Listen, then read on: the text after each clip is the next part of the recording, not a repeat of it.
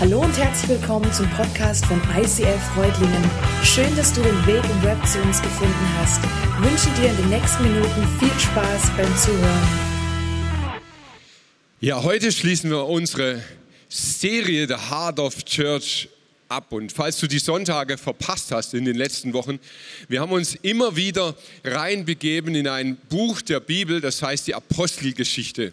Wir haben in diese Geschichte reingeschaut, wir haben geguckt, hey, was haben diese ersten Christen erlebt, diese erste Gemeinde erlebt und haben uns Gedanken gemacht, was hat das, was sie erlebt haben, mit uns heute zu tun. Wo ist der Link? Wo ist die Verbindung? Ähm, gibt es vielleicht Möglichkeiten, dass das, was Sie erlebt haben, auch für uns möglich ist? Und wenn ja, was braucht es dann dazu? Und ich finde, bei dieser Methodik, also nach damals zu schauen und das zu übertragen auf heute, da kommen wir heute so zum Höhepunkt.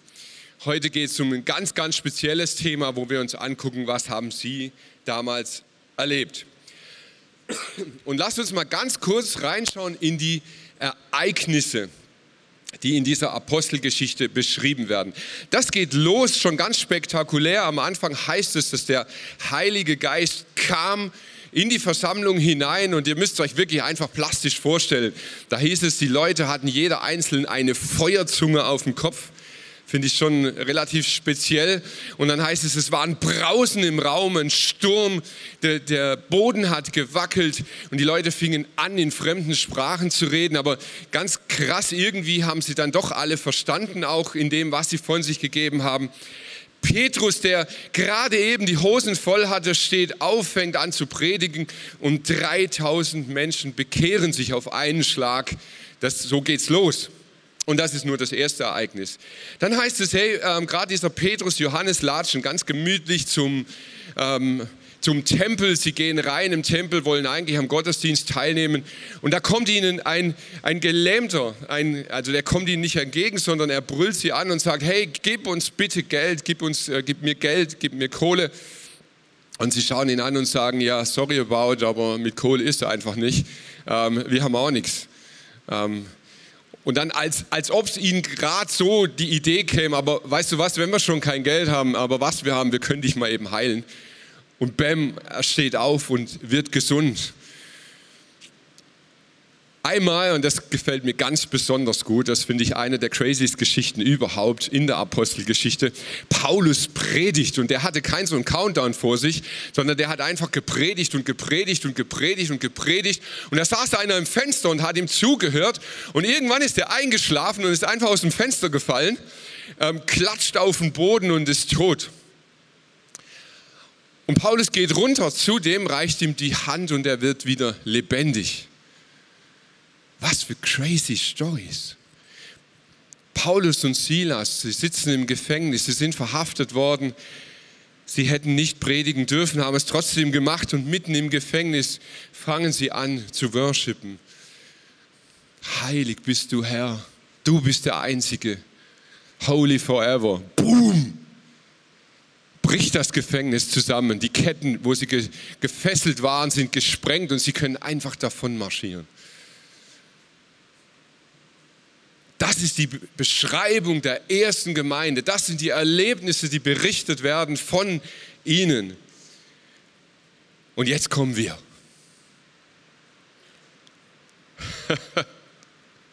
Ich weiß, geht es dir auch manchmal so, wenn du das liest und hast den Vergleich, den direkten Vergleich, dann denkst du so, oh, hey, warum erleben wir heute so wenig von diesen Kraftwirkungen?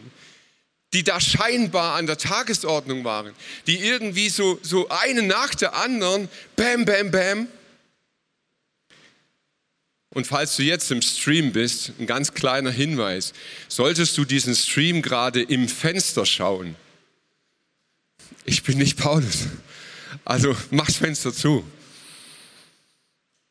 Ist das nicht unsere Haltung, die wir haben? Hey, ich, ich bin nicht Paulus, wir sind nicht die ersten Christen, es ist so weit weg, es ist so, die damals, ja, aber wir.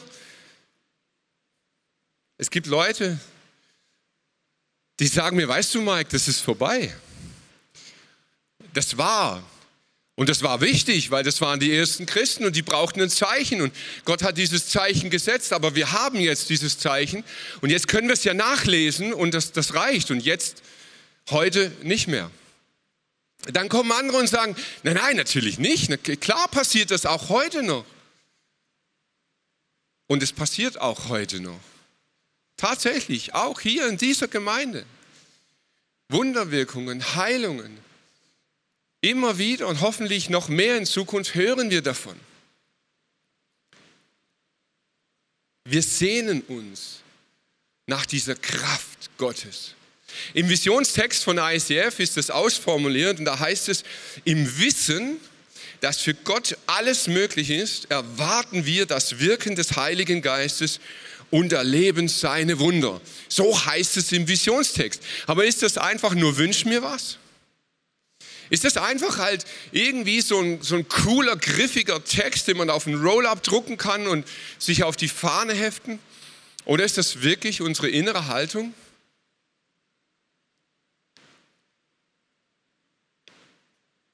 Gibt es in dieser Apostelgeschichte irgendetwas, was unser Gebetsleben, oder soll ich besser sagen, unser Gebetserleben auffrischen könnte? Auf ein Next Level bringen könnte? Manchmal kommen Leute zu mir und die sagen, weißt du, Mike, ich bete schon. Das tue ich wirklich. Aber ich habe das Gefühl, wenn ich bete, da passiert einfach nichts. Ich weiß nicht, kannst du dich reinversetzen? Kennst du das auch? Betest und passiert nichts. Wie fühlt man sich? Blöd.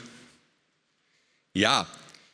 Aber ich möchte nicht nur drauf kommen, dass man sich blöd fühlt. Ich möchte dich heute durch ein, ein Sinnbild mit reinnehmen, wie man sich anfühlt und mir helfen da einfach ganz praktische Dinge aus dem Alltag. Wer von euch hat ein Auto? Kurz mal Hand heben. Gut. Wer von euch hat noch ein Auto, das einen Verbrennermotor hat? Uff, habe ich Glück. Die meisten. Die anderen brauchen noch Fantasie oder erinnern sich an früher, wie das mal war. Meistens, hoffentlich, ist das so, du setzt dich in dein Auto, du nimmst den Schlüssel für die, die es noch haben, du steckst den ins Zündschloss, du drehst rum und es macht Wumm. Oder Wumm. Also, je nach Motor halt. So sollte es sein, gell? Vor einiger Zeit war es so, dass meine Batterie geschwächelt hat und wenn ich mich ins Auto gesetzt habe und habe den Schlüssel rumgedreht, dann hat er so gemacht. Ich dachte, okay, ist nicht geil, aber geht noch. Aber manchmal, wenn du das dann auf die Spitze treibst, dann setzt du dich ins Auto und dann macht es entweder gar nichts oder es macht halt nur noch wupp, wupp, wupp, wupp, wupp. Wupp, wupp, wupp, wupp, wupp. Habt ihr jetzt das Gefühl? So ist, wenn du betest und nichts passiert. Wupp, wupp, wupp, wupp. Kein Ruhm. Fühlt sich blöd an, gell? Ich hoffe, ihr habt's Bild. Warum springt Gott auf unsere Gebete nicht an? Wisst ihr, ich will noch mal ganz kurz bei diesem Sinnbild bleiben des Schlüssels. Das Spannende ist, wenn du diesen Schlüssel drehst und der Motor springt nicht an, dann kannst du ruhig kräftiger drehen am Schlüssel. Du kannst urgewaltig am Schlüssel drehen. Das Einzige, was passiert ist, der Schlüssel bricht ab. Dein Schlüssel bekommt nicht mehr Kraft, weil du mehr drehst. Und jetzt mache ich eine ziemlich steile Aussage. Ich hoffe, du hältst das aus. Ich behaupte, Gebet hat überhaupt keine Kraft. Du kannst nicht die Kraft erhöhen in deinem Gebet, damit es anspringt. Gebet ist der Funke, der das Wirken des Heiligen Geistes in Gang setzt. Weißt du, wenn du den Schlüssel drehst, dahinter ist eine Elektronik und du löst einen Funken aus und dieser Funke setzt nachher den Motor in Gang. Und Gebet ist der Funke, der den Heiligen Geist in Gang setzt. Und jetzt kannst du ganz berechtigt fragen, ja, wie kann ich dann so beten, dass ich den Heiligen Geist erlebe? Das ist eine berechtigte Frage. Wenn ich nicht mehr Kraft ausüben kann, wie kann ich dann so beten, dass es funktioniert? Und wisst ihr, viele Leute stellen diese Fragen. Ich liebe es, dass wir in dieser Gemeinde Menschen haben, die frisch zum Glauben kommen, weil die stellen die guten Fragen, die stellen die ehrlichen Fragen. Und die sagen, hey, wie, wie ist es denn dann? Wie kann ich so beten, dass der Heilige Geist anspringt? Das Problem sind unsere Antworten. Wir geben manchmal Antworten, die sind bestenfalls lustig, schlimmstenfalls gruselig. Da kommen so Antworten wie, ja, hey, sag mir mal, wie, schilder mal, wie betest du? Weißt du, du, du kannst nicht über das Problem beten, du musst zum Problem beten. Also bleibt bei diesem Bild, das Jesus mal verwendet mit dem Berg. Er sagt, euer Gebet kann Berge versetzen. Also weißt du, darfst jetzt nicht auf die Knie gehen und sagen, bitte lieber Vater, beweg diesen Berg, sondern du musst zum Berg gehen und sagen, Berg hebt dich weg und dann funktioniert's. Aha. Ich habe auch schon gehört, das ist jetzt kein Witz, die sagen, hey, check mal deine Gebete, wie viel Prozent Danksagung hast du dabei? So, und jetzt machst du eine prozentuale Verteilung, eine Strichliste deiner B. Das ist so für die Strukturierten unter uns. Und wenn du so im Plusbereich bist, also 50 Prozent plus Danksagung und vielleicht 80, 20 Pareto, vielleicht, vielleicht funktioniert Gott mehr nach Pareto so. 80 Prozent Danksagung, dann funktionieren 20 Prozent Bitten. Ich hoffe, du wirst stutzig. Manche sagen, hey, ja, weißt du, ist schon wichtig, du musst im Namen Jesu beten. Das heißt, am Ende deines Gebetes vor dem Amen, Amen ist wichtig, aber davor muss es heißen, im Namen Jesu, Amen. Das ist magisch. Und dann gibt es welche, das finde ich nochmal spezieller, die sagen einfach, wie laut betest du? Weißt du, du musst proklamieren. Ja, mein Gott ist so schwerhörig. Sorry, wenn ich dich erschreckt habe. Aber ich war in Gottesdiensten, wo wirklich so gebetet wurde. Und ich saß vorne, zweite, dritte Reihe und fing auch an zu beten. Und habe gedacht, kannst du aufhören, mich anzuschreien? Geht es? Apostelgeschichte 1 bis 4. Wie haben sie gebetet?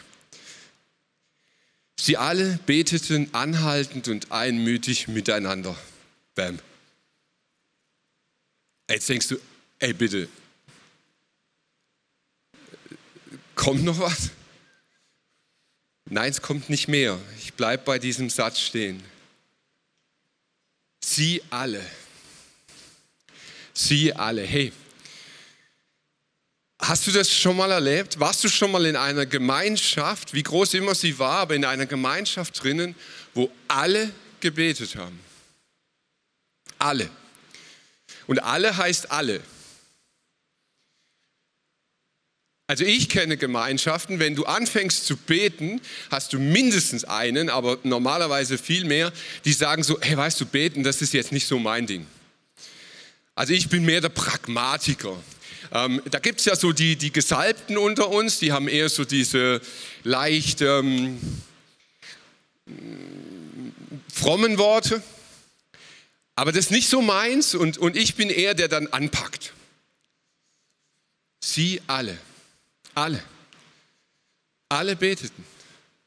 Es war keiner dabei, der gesagt hat, hey, nee, ist nicht so meins. Sie alle. Und wie beteten sie?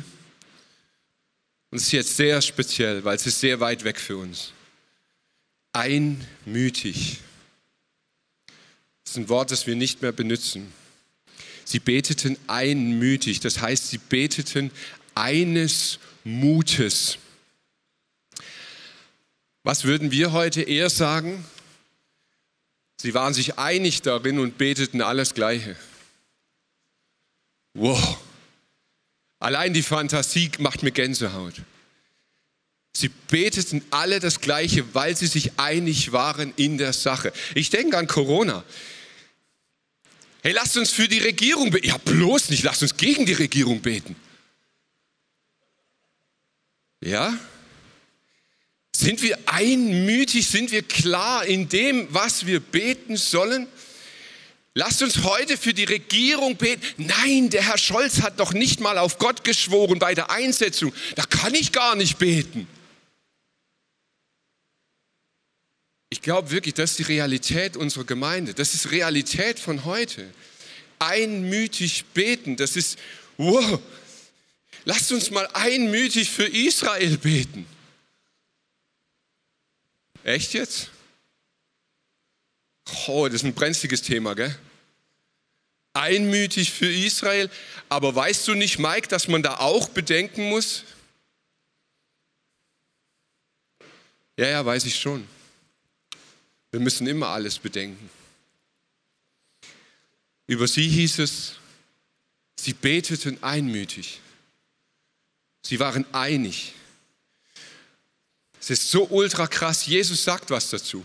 Findest du in Matthäus 18, ist jetzt nicht in der Apostelgeschichte, hat er vorher gesagt. Und noch etwas sage ich euch. Wenn zwei von euch hier auf der Erde darin eins werden, um etwas zu bitten, was immer es auch sei, dann wird es ihnen von meinem Vater im Himmel gegeben werden. Boah, jetzt müsste man nur noch glauben, was Jesus gesagt hat. Sie beteten einmütig und beständig. Ich glaube, da liegt das größte Problem, das wir überhaupt haben. Sie beteten einmütig und beständig. Hey, wie schnell sind wir für eine Sache zu begeistern? Wie schnell kann man uns abholen? Wie schnell kann man uns touchen? Yes, come on, das, das ist es, echt. Da kommt eine Nikki von Open Doors zu uns und sie erzählt uns von verfolgten Christen in der Welt und du gehst raus mit einem höheren Herzschlag und du denkst, yes, come on, dafür müssen wir beten. Ja, da müssen wir einstehen, das sind unsere Geschwister. Yeah, ab heute, alles wird anders. Ich be Wer war nochmal Nikki? Äh, was, was war Open Doors? Äh, wie? Wir wollten beten? Ah, ist schon weit weg, gell? Beständig. Wir beten nicht beständig. Und wisst ihr, warum das so ist? Weil wir jeden einzelnen Tag das Gegenteil üben. Unser Alltag, nicht wenn wir in die Kirche gehen, da ist ja alles anders. Aber spätestens ab heute Mittag zu Hause, wir üben das Gegenteil. Wir sind Generation Emerson. Wisst ihr, was einer der häufigsten männlichen Vornamen der letzten 15 Jahre war? Justin. Wir sind die Generation Just in Time.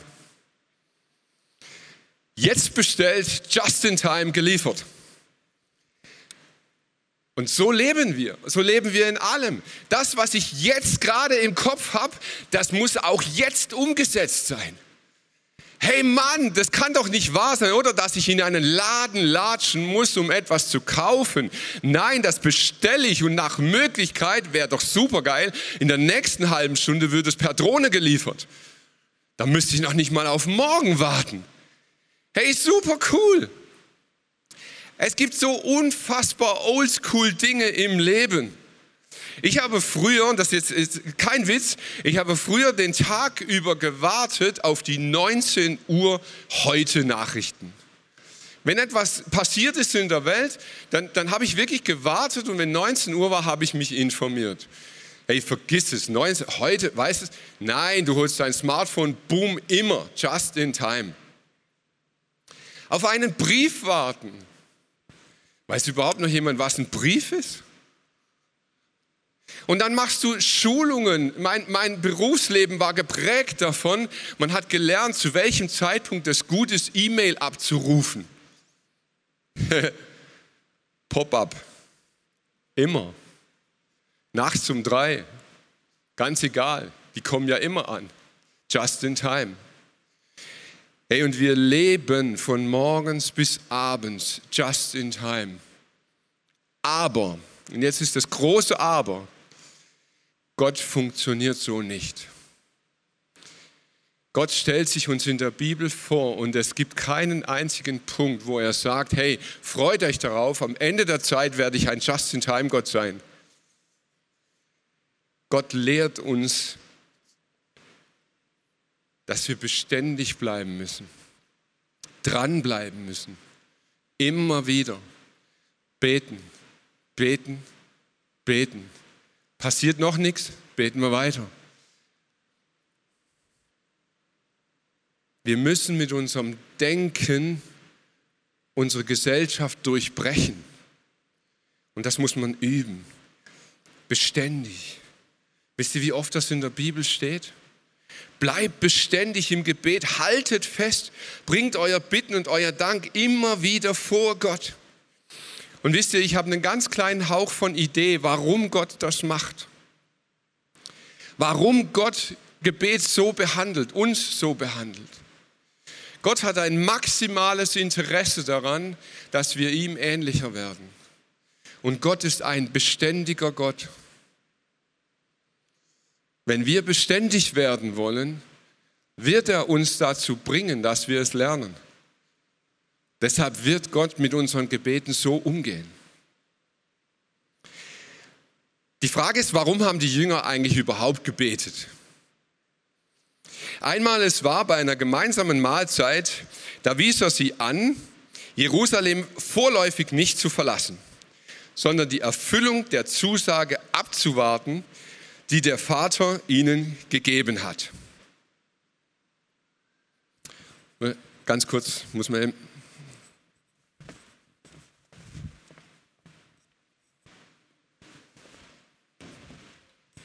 Es war nicht mal eine Minute ätzend, gell? Total ätzend. Warten ist so ziemlich das Bescheuerste, was es gibt im Leben. Wir hassen Warten. Wenn du irgendwo beim Arzt bist, beim Amt bist und du sitzt da und, und, und du wartest einfach, warten ist einfach nur ätzend. Die Jünger saßen nicht nur da und warteten sondern sie fingen an zu beten.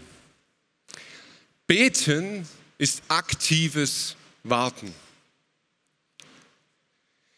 Beten führt dazu, dass aus Warten ein Erwarten wird. Dazu musst du beim Warten beten. Und wisst ihr, ich bin, ich versuche es zumindest meistens ehrlich in diesen Predigten und sagte, wie es mir geht, ganz persönlich. Ich versuche das seit vielen Jahren zu leben. Und ich komme in so Momente rein des Wartens, vor allem nachts, wenn ich nicht schlafen kann. Und dann wird es halt praktisch, dann, dann bete ich. Anstatt zu warten, bete ich. Aber ganz ehrlich, in den allermeisten Momenten ist es für mich einfach nur ein Lückenfüller. Wenn ich noch ehrlicher bin, ich könnte in der Zeit aufs Handy nehmen und zocken wäre ungefähr genauso gehaltvoll wie in dem Moment meine Gebete. Eigentlich, vor allem nachts, ist es ein Zwischending zwischen Nickerchen und wirklich Wachsein. Aber so war es dort nicht, sondern sie haben wirklich gesagt, hey, jetzt ist der Moment, jetzt ist die Zeit. Wir haben jetzt Zeit, wir beten jetzt. Und beten heißt, aus dem Warten wird ein Erwarten. Echtes Gebet, wirklich beten, führt uns in eine Erwartungshaltung gegenüber Gott. Wenn du nichts erwartest von Gott, ganz ehrlich, brauchst du nicht beten. Lass es. Wenn du nicht erwartest, dass das, was du betest, auch passiert, brauchst du nicht beten. Jesus erzählt eine völlig crazy Geschichte. Ich bin leicht überfordert damit, ich gebe sie dir trotzdem und lade dich einfach ein, darüber nachzudenken. Wie wichtig es ist, unermüdlich zu beten und dabei nicht aufzugeben, machte Jesus durch ein Gleichnis deutlich. In einer Stadt lebt ein Richter, dem Gott und die Menschen gleichgültig waren. In derselben Stadt lebte auch eine Witwe. Diese bestürmte ihn Tag für Tag mit ihrer Not. Verhilf mir doch endlich zu meinem Recht. Lange Zeit stieß sie bei ihm auf taube Ohren. Aber schließlich sagte er sich, Wir sind zwar Gott und die Menschen gleichgültig, aber diese Frau lässt mir einfach keine Ruhe. Ich muss ihr zu ihrem Recht verhelfen, sonst wird sie am Ende noch handgreiflich. Und Jesus, der Herr, erklärt dazu, ihr habt gehört, was dieser ungerechte Richter gesagt hat. Wenn schon er so handelt, wie viel mehr wird Gott seinen Auserwählten zum Recht verhelfen, die ihn Tag und Nacht darum bitten? Wird er sie etwa lange warten lassen? Ich sage euch, er wird ihnen schnellstens helfen. Die Frage ist, wird der Menschensohn, wenn er kommt, auf der Erde überhaupt noch Menschen mit einem solchen Glauben finden?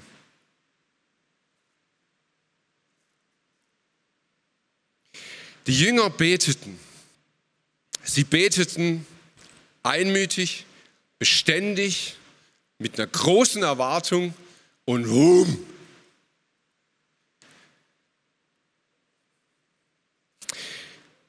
Petrus und Johannes hatten diesen Gelähmten geheilt. Und der hatte nichts Besseres zu tun. Er ist aufgesprungen, er hat geschrien, er hat getobt, yeah, come on. Und die Obersten, die hatten Angst. Die haben gedacht, hey, was geht da ab? Und sie nahmen die zwei gefangen. Sie verhörten sie. Sie sagen, hey, was ist da passiert? Und wir sagen, sorry about, wir haben ihn geheilt in Jesu Namen. Und sie sagten, okay, also dass ihr ihn geheilt habt, das können wir jetzt nicht leugnen, weil er rennt ja jetzt rum. Aber von jetzt an werdet ihr nie wieder über Jesus reden. Ihr werdet dieses Evangelium nicht mehr verkündigen. Und sie bedrohten sie. Sie sagten, wir werden euch auspeitschen, wir werden euch ins Gefängnis stecken, wenn ihr weiterhin von diesem Jesus redet. Sobald Petrus und Johannes wieder auf freiem Fuß waren, gingen sie zu den Mitchristen und berichteten ihnen, was die führenden Priester und die Ratsältesten zu ihnen gesagt hatten. Die Reaktion der Versammelten auf das, was sie hörten, war, und jetzt aufpassen, dass sie sich alle gemeinsam und einmütig an Gott wandten. Hey, offensichtlich haben die so gebetet. Und dann steht dort ein Gebet, das sie gesprochen haben. Und eigentlich geht es um nichts anderes als das, was wir die ganze Serie über gesagt haben. Sie haben darum gebetet, dass sie den Mut nicht verlieren, dass sie wirklich Zeugen Christi sind. Und sie haben darum gerungen und gebetet und sie haben gesagt, hey Gott, wenn wir wirklich in die Welt gehen und Jesus bezeugen, dann stell du dich doch hinter uns und gib Zeichen, dass du wirklich dabei bist. Lass Wunder geschehen, lass Heilungen geschehen.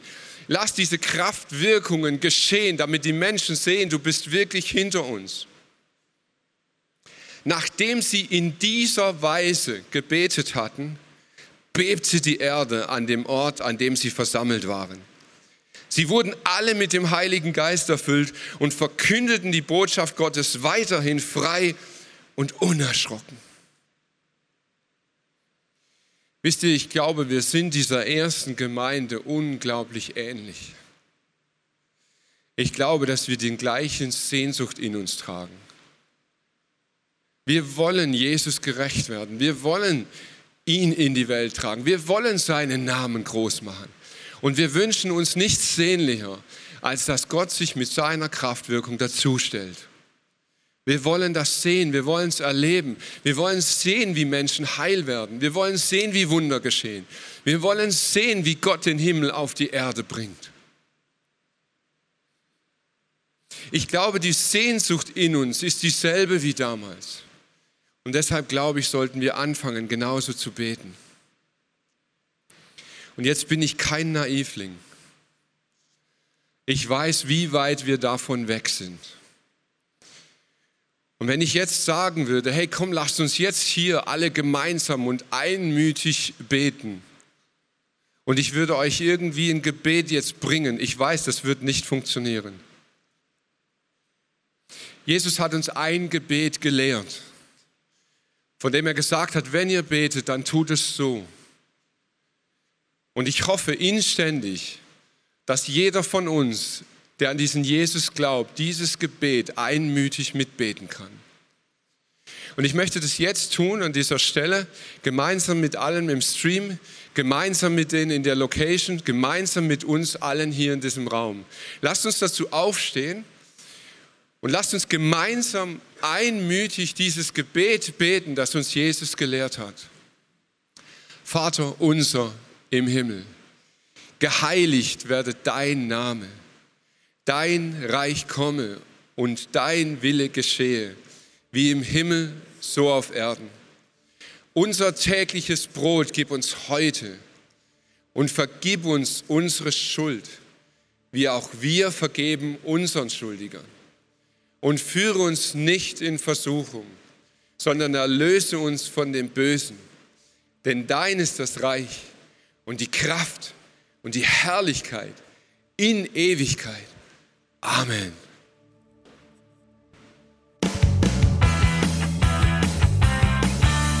ICF Reutlingen sagt Dankeschön fürs Reinklicken.